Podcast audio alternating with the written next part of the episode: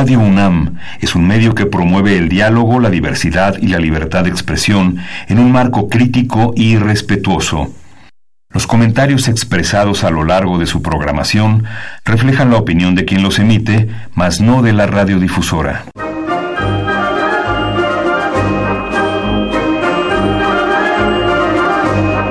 La Feria Internacional del Libro del Palacio de Minería y la Facultad de Ingeniería de la UNAM presentan La Feria de los Libros. Un acercamiento a la lectura.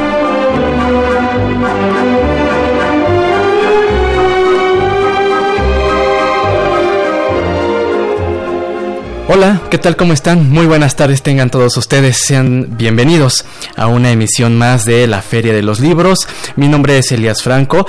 Muchas gracias por acompañarnos en esta tarde de lunes 18 de marzo, un día eh, feriado. Y eh, pues nosotros estamos aquí en la mesa para eh, llevarles a todos ustedes información y por supuesto novedades editoriales. hoy no tenemos posibilidad de tener contacto vía telefónica, pero sí a través de nuestra del Twitter, de nuestra cuenta de Twitter y en el correo electrónico. Nuestra cuenta de Twitter es arroba ferialibros y nuestro correo electrónico es la arroba. Envíenos sus opiniones, sus sugerencias por estas dos vías. Les recordamos que puede seguir esta transmisión Además, vía internet en www.radio.unam.mx y si usted desea eh, escuchar programas anteriores de la Feria de los Libros, puede descargar eh, el podcast en www.radiopodcast.unam.mx. Y bueno, esta tarde de lunes, para empezar la semana, vamos a recordar a dos, dos escritores. Eh, vamos a hablar un poco de Sergio Pitol. Al final de la emisión de esta tarde eh, escucharemos también una cápsula sobre Philip Roth y los invitamos, los invitamos a que se quede con nosotros porque vía telefónica vamos a charlar con Hugo Villa Smith. Él es director general de actividades cinematográficas de la Filmoteca de la UNAM. Vamos a platicar eh, del libro El Grito, Memoria en Movimiento. Es un trabajo que rescata un documental, sí, en efecto, eh, un documental eh, sobre el movimiento del 68. es un gran trabajo de, de, rescate que la Filmoteca de la UNAM, que publicaciones también de la UNAM hacen en torno a este suceso que marcó pues la historia político-social de México. Así que vamos a platicar vía telefónica con Hugo Villa Smith, director general de actividades cinematográficas de la UNAM. Y eh, tenemos libros de cortesía para que usted se lleve uno de ellos, eh, comparta con nosotros. Si usted conoce este documental El Grito, si lo conoce, eh, qué le parece, cuáles son sus impresiones, sus reflexiones. Y, si no lo conoce, pues lo invitamos a que se quede con nosotros. En verdad es un documental que se hizo en 1968 a cargo por estudiantes del, del CUEC y eh, más detalles nos dará Hugo Villa. Tenemos vía Twitter libros de cortesía, tenemos un ejemplo de el título El mejor de los mundos posibles de Abel Quesada, cortesía de la Cámara Nacional de la Industria Editorial Mexicana, y tenemos un ejemplar del libro Métodos cualitativos de investigación en educación superior esto es una cortesía de Newton Edición y Tecnología Educativa, pues este es un título sobre todo para todos aquellos que se dedican a la investigación. Así que pues ahí están estas dos cortesías. Y eh, vía correo electrónico vamos a dar este ejemplar eh, que lleva por título Bloomberg en perspectiva histórica, cortesía de la revista Historia y Grafía. Y tenemos también el libro La Patria Íntima de la autoría de Álvaro Vallarta, cortesía de la Universidad Nacional Autónoma de México. Les recuerdo, nuestro correo electrónico es la. Nuestro Twitter es arroba ferialibros.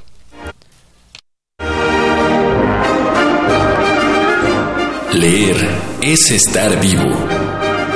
La feria de los libros.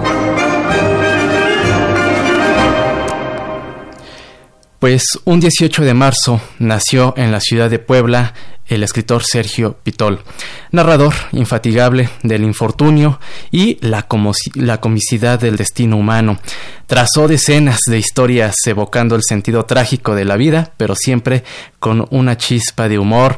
Sergio Pitol Cursó las licenciaturas en Derecho y Letras en la Universidad Nacional Autónoma de México, institución en la que también destacaría como docente en los seminarios de literatura inglesa y rusa. En 1960, eh, Sergio Pitol se desempeñó como consejero cultural de la Embajada Mexicana en Yugoslavia, Francia, Hungría, Polonia y la Unión Soviética. Entre sus obras se encuentra Tiempo Cercado, eh, Vittorio Ferri cuenta un cuento del encuentro nupcial, el tañido de una flauta, juegos florales, el desfile del amor, el arte de la fuga, pasión por la trama y el viaje, este último publicado en el año 2000. Entre las múltiples condecoraciones que recibió a lo largo de su vida se encuentran el premio Javier Villaurrutia en 1981 eh, por el cuento nocturno a Bujara.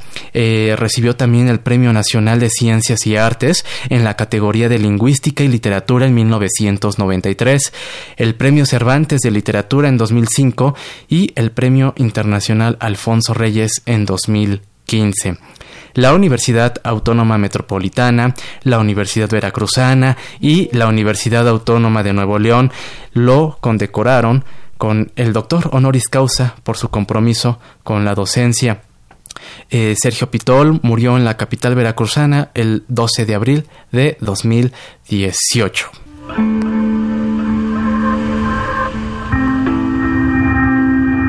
La cultura es una lucha contracorriente.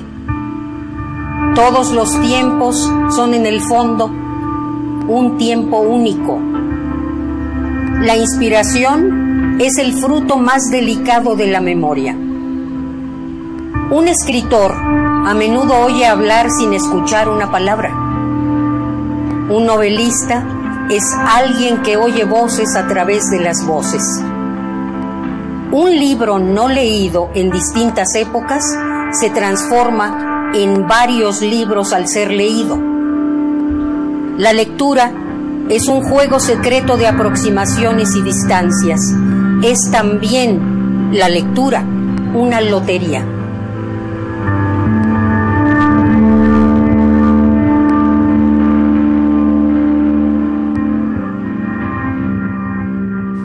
Escuchamos algunas frases de Sergio Pitol en voz de Margarita Castillo, pues aquí eh, recordando al maestro, quien pues nos dejó un gran, gran legado y si usted eh, tiene la oportunidad de acercarse a sus obras, es un buen momento para hacerle este homenaje leyéndolo. Sergio Pitol, quien eh, nació un 18 de marzo en la ciudad de Puebla y pues aquí nuestra nuestro homenaje para que usted eh, tenga este acercamiento a Sergio Pitol. Escuchas la Feria de los Libros.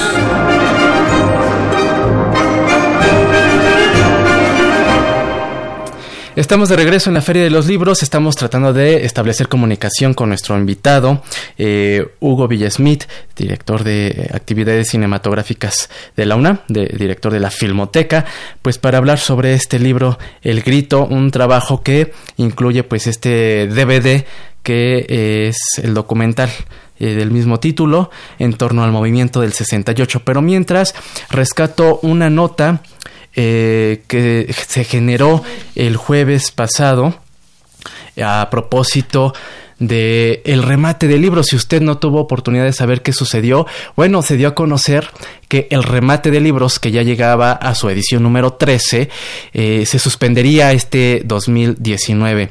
El remate del libro se venía llevando a cabo en el vestíbulo del Auditorio Nacional. Eh, de pronto se da la nota, hubo como confusión porque de pronto Hubo declaraciones por parte de editores, de algunos que fueron convocados a una reunión extraordinaria, en el que eh, expresaron algunos editores que no se les informó eh, realmente las causas. Y hace eh, un par durante el fin de semana también ya se dio a conocer oficialmente que se va a reubicar este remate de de libros que se llevaba a cabo en el Auditorio Nacional en fechas del periodo vacacional de Semana Santa a mediados de abril.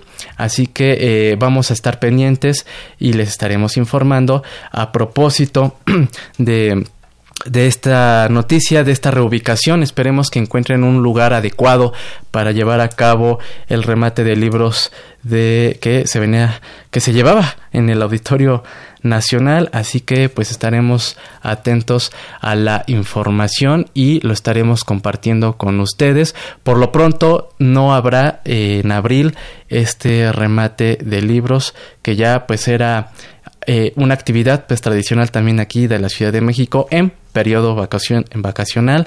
Así que pues eh, estaremos compartiendo con ustedes la información que se vaya generando al respecto. Eh, eso es en torno al, al, remate de libros. Y bueno pues estamos todavía eh, estableciendo comunicación con nuestro, con nuestro invitado, eh, eh, el maestro Hugo Villa Smith.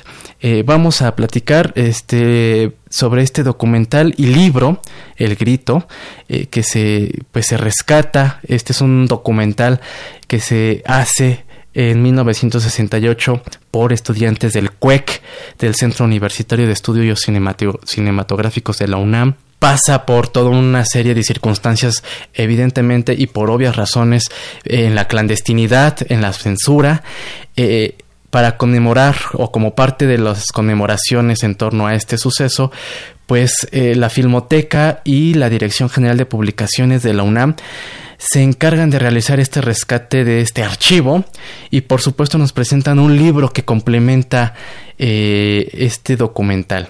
Así que en este libro. Este libro está conformado por siete capítulos.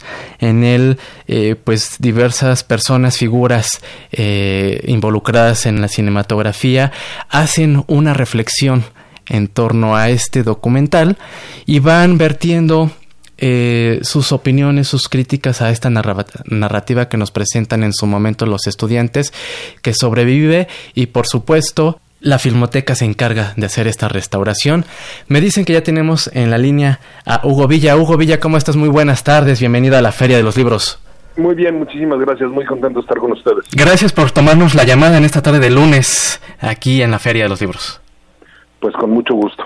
Eh, Hugo, eh, para platicar sobre este trabajo que ya yo adelantaba hace unos instantes, eh, es el rescate de este documental El Grito y a la par ofrecen este libro que se conforma por una serie de capítulos en los que pues participan algunas personas. platícanos un poco sobre este proyecto y este rescate que hacen del, del trabajo que hicieron los estudiantes del CUEC en aquella época. Claro, con mucho gusto. la película quedó depositada en la Filmoteca desde el momento en el que se elaboró, como bien dices, fue realizada por alumnos en ese momento eh, del curso regular del Centro Universitario de Estudios Cinematográficos.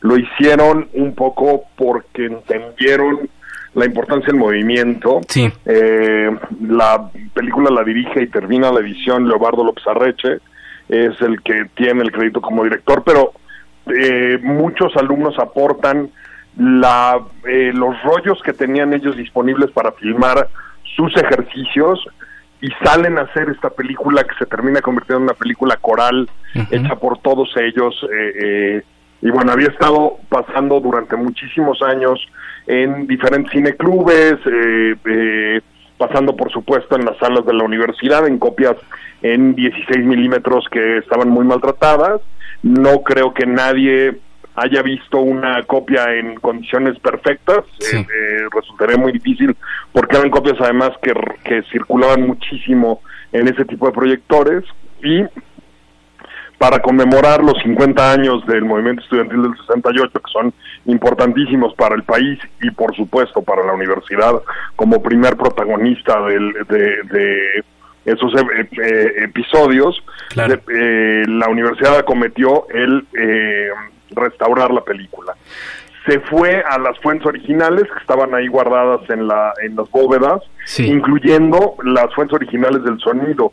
Eh, en ese tiempo el Radio UNAM no estaba en las instalaciones de Adolfo Prieto, sino que estaba dentro del mismo campus. Así Y muchas de las grabaciones sonoras que no son sincronizadas con lo que se está filmando en cámara, sino que son de, de, discursos o de eh, canciones o de las eh, grandes manifestaciones que hubo en esos días, son hechas por técnicos de Radio UNAM. Esas cintas se habían transferido a un material cinematográfico para terminarlas en la película que se llama Magnet Stripe, eh, que es un material magnético pero con perforaciones como las cintas de como como la película eh, cinematográfica y entonces desde esas cintas se retrabajó también el sonido. Eh, lo que ven, lo que van a poder ver quienes compren el libro que lleva ahí también el DVD, ya con la película restaurada es eh, una calidad de imagen extraordinaria que no se había visto nunca, eh, limpiada ya de todos los rayones despostilladas este y del mismo paso de los años que va poco a poco eh, haciendo que las imágenes se vuelvan más opacas, vuelve a, su brillantez, vuelve a su fuerza, pero también, y es muy importante, recupera la cualidad sonora. El, sonido, si bien se respetó la mezcla sonora de eh, poner el sonido solo en, la en el frente desde la pantalla, que es lo que técnicamente podía hacer el Lobardo con su sonido, no tenía ni 5.1, ni surround, ni, ni Dolby, ni nada de eso. Sí. sí se pudieron separar de nuevo las fuentes, de manera que se escucha muy claramente la mezcla sonora y se escuchan mucho mejor los discursos, las consignas, todas las pláticas que hay, eh, eh, las, las eh, algunas discusiones que hay respecto a, eh, eh, un discurso, por ejemplo, en el zócalo de una madre, este, de alguno de los, de los estudiantes reprimidos, y en ese sentido es muy enriquecedora la película. Totalmente. Ahora bien, el libro eh, forma parte de un esfuerzo que está haciendo la, la Filmoteca, en este caso particular, una versión especial para divulgar el trabajo que se hace, porque no solamente se resuelven las eh, restauraciones desde el punto de vista físico o químico para que puedan eh, eh, estar las películas en las condiciones que nosotros suponemos, sino que también tiene que haber detrás de ellas estudios históricos, tanto de cuáles eran las condiciones en las que se hicieron las películas, para un poco no traicionarlas y serle lo más fiel posible a lo que lograron quienes hicieron la película en el momento en el que la hicieron, pero también cuáles eran las condiciones sociales, políticas y en este caso particular, pues evidentemente con la relatoría del, del, movimiento, ¿no? Desde el, sus inicios ahí en, la, en el pleito este entre la Ochotorena y la Vocacional, hasta el vergonzoso final que decidió ponerle eh, eh, el gobierno de Gustavo Díaz Ordaz con la represión en la plaza de, las tres culturas. Entonces,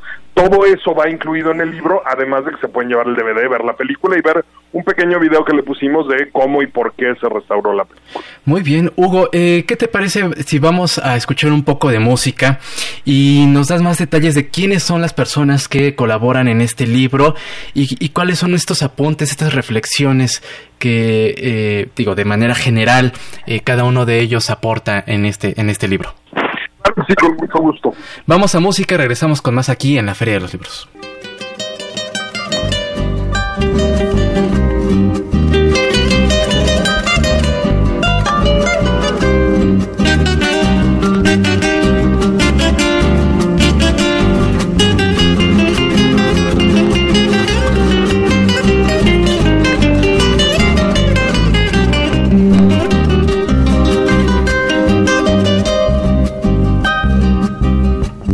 La masa, la masacre en Tlatelolco nunca habré, nunca habremos de olvidar la masa, la masacre en Tlatelolco nunca habré, nunca habremos de olvidar dónde estuvo, donde estudiantes le dieron su vida, su vida a la libertad, donde estuvo, donde estudiantes le dieron su vida su vida la libertad. Que me voy, que me voy, que me voy, que me voy, que me voy, que me voy pa'l paredón, ya pare, ya parece que la llevo como espía como espina en el talón, ya pare, ya parece que la llevo como espí, como espina en el talón.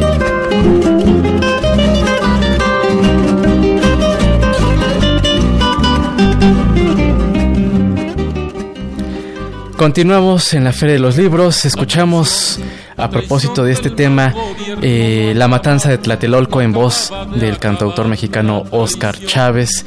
Pues eh, les recuerdo nuestras vías de comunicación de esta tarde del lunes 18 de marzo, Twitter arroba Feria Libros y el correo electrónico la de los libros arroba gmail.com. En esta ocasión no tenemos contacto vía telefónica, pero por estas otras dos vías que menciono, con todo gusto atendemos sus opiniones y sus sugerencias. Eh, estamos charlando vía telefónica con Hugo Villa él es director general de actividades cinematográficas de la UNAM.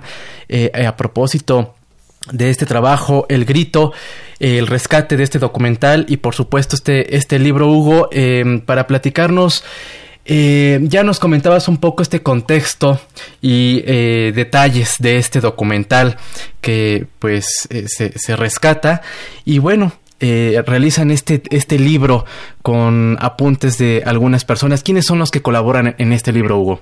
Mira, colaboran eh, eh, Juan Manuel Aurrecoechea, Israel Rodríguez, Juncia Avilés, Álvaro Vázquez Mantecón, María del Carmen de Lara, directora del Centro Universitario de Estudios Cinematográficos, Sandra Leve y Albino Álvarez, que es el subdirector de restauración y rescate de la Filmoteca. Eh, cada uno aporta eh, un artículo, un ensayo de, que forma parte de todo este libro en el que tocan temas de su especialidad.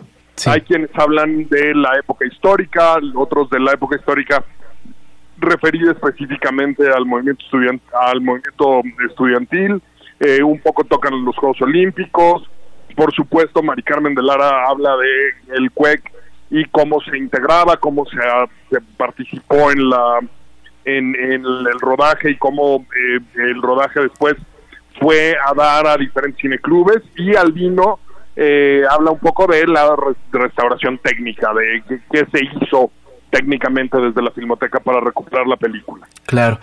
Eh, Hugo, ¿qué te deja a ti estar, eh, digo, eh, estar como eh, muy presente en, en, este trabajo? ¿A qué reflexión te lleva a redescubrir el, el, el, documental El Grito y, por supuesto, estas reflexiones de los colaboradores?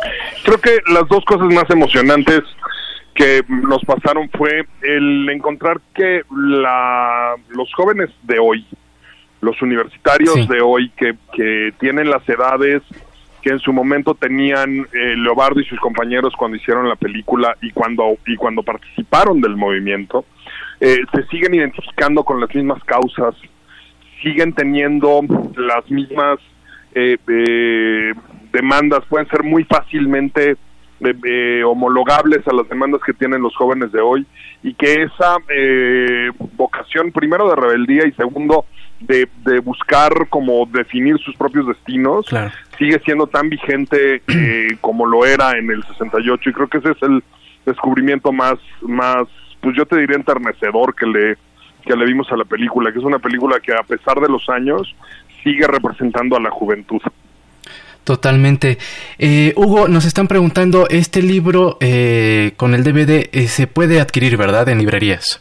Claro que sí, se puede adquirir por lo pronto en la tienda de la Filmoteca de la UNAM, ahí en el circuito Mario de la Cueva, cruzando la calle de donde está Ciencias Políticas, junto a la tienda UNAM, eh, muy cerca del metro UNAM, y en algunas otras tiendas y librerías de la universidad, como la que está en el Museo del Chopo y por ahí algunas otras librerías, y vamos a empezar a distribuirlo más masivamente porque nos damos cuenta que es un libro y una película que tiene mucha salida.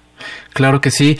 Entonces estarán por lo pronto en, en, estos, en estos puntos de venta porque sí, la gente aquí está expresando bastante interés en este trabajo. ¿Tienen pensado hacer algo más en torno a este suceso del 68? Eh, pues mira, le dedicamos mucho esfuerzo y mucho tiempo el año pasado, que era cuando nos eh, coincidía con la efeméride, por supuesto. Es una es un movimiento que sigue siendo eh, un referente todo el tiempo en todas las actividades de la universidad. No no lo perdemos de vista nunca, ni perdemos de vista lo que esa generación nos dejó eh, eh, y, lo seguimos cuidando. Eh, y ahora este año pues estaremos trabajando ya sobre otras películas y otros y otras restauraciones y otros trabajos, pero por lo pronto pues eso, seguirá siendo un referente de nuestras actividades siempre. Muy bien, Hugo, pues agradecemos tu presencia aquí en la Feria de los Libros. Una felicitación por este gran, gran esfuerzo, sin duda eh, de reconocerse. Y por supuesto, la invitación a todos nuestros amigos que nos escuchan a que se acerquen a la librería de la Filmoteca y adquieran este gran trabajo. Muchas gracias, hasta luego. Gracias por tomarnos la llamada aquí en la Feria de los Libros. Un abrazo. Hasta luego. Pues él es, él fue Hugo Villa, director general de actividades cinematográficas de la UNAM. Y bien, pues eh, estamos ya casi en la recta final de nuestro programa. Eh, rápidamente. Eh, esta semana, pues el natalicio de Benito Juárez y uno de los libros que recientemente se publicó a cargo de Pedro Salmerón, pues es un libro que rescata la figura de Benito Juárez. Juárez, la rebelión interminable. Esta es una recomendación. Eh, Pedro Salmerón realizó 52 guiones para una serie radiofónica. Él se dedica a rescatar y toma elementos para eh, armar este libro por supuesto, hace una crítica sobre la figura de Benito Juárez. Esto es eh, una gran opción de lectura para esta semana. Y pues los vamos a dejar con esta cápsula eh, que preparó nuestro equipo de producción en torno al escritor Philip Roth, quien eh, nació un 19 de marzo en Newark, allá en Nueva Jersey. Philip Roth, pues también es uno de los grandes escritores estadounidenses que nos dejó un gran legado. Agradecemos a usted que nos haya acompañado a lo largo de estos minutos aquí en la Feria de los Libros. Agradezco a Marco Lubián en la producción y él también, él es la voz de la semblanza de Philip Roth. En la coordinación de invitados agradecemos a Esmeralda Murillo, muchas gracias. En los controles técnicos agradecemos a Crescencio Suárez. Yo soy Elías Franco, los invito a que se quede en la programación de Radio UNAM y nos escuchamos el próximo lunes en punto de las 2 de la tarde. Que tenga una excelente semana. Philip Roth, 1933-2018. Nació el 19 de marzo de 1933 en Newark, Nueva Jersey. En 1985, Roth definió la esencia de su narrativa como la tensión entre el hambre de libertad personal y las fuerzas de la inhibición. Tensión que puso un sello característico a su pluma a través de la sátira y la crítica, logró mostrar los problemas raciales y xenófobos que seguían permeando a la sociedad moderna. Su pluma estuvo ceñida por el disertimiento de la mente humana. De acuerdo con el obituario de The New Yorker, la introspección psicológica, la familia judía, el sexo, los ideales americanos, la traición de los ideales americanos, el fanatismo político y la identidad personal fueron algunos temas que dieron forma a su narrativa. Estudió literatura inglesa en Bucknell y Chicago. Se desempeñó como docente en Iowa, Princeton y Pensilvania. Su formación la asumió como la culminación de variopintos procesos de americanización que desde el siglo XIX habían vivido los judíos migrantes y los americanos nativos. Entre sus obras destaca Goodbye Columbus en 1995, El lamento de Portnoy en 1996, Patrimonio en 1991, Pastoral Americana en 1997, Me casé con un comunista en 1998 y La Mancha Humana en 2000. Recibió el National Book Award por la novela El Teatro de Sabat en 1995, Premio Pulitzer por Pastoral Americana en 1998 y el Premio Príncipe de Asturias de las Letras en 2012. Como dice la fantasía de nuestro orgullo desmesurado, estamos hechos a imagen de Dios, de acuerdo, pero no del nuestro, sino del de los antiguos griegos. Dios vicioso, Dios corrompido, un Dios de la vida si jamás ha existido, Dios a imagen del hombre.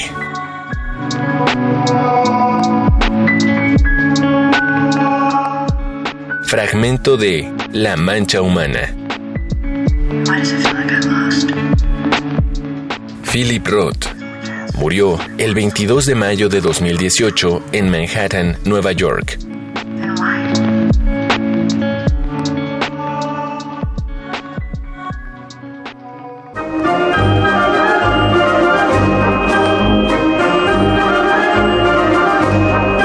La Feria de los Libros un programa de la Feria Internacional del Libro del Palacio de Minería que organiza la Facultad de Ingeniería en coproducción con Radio UNAM. Idea original Fernando Macotela.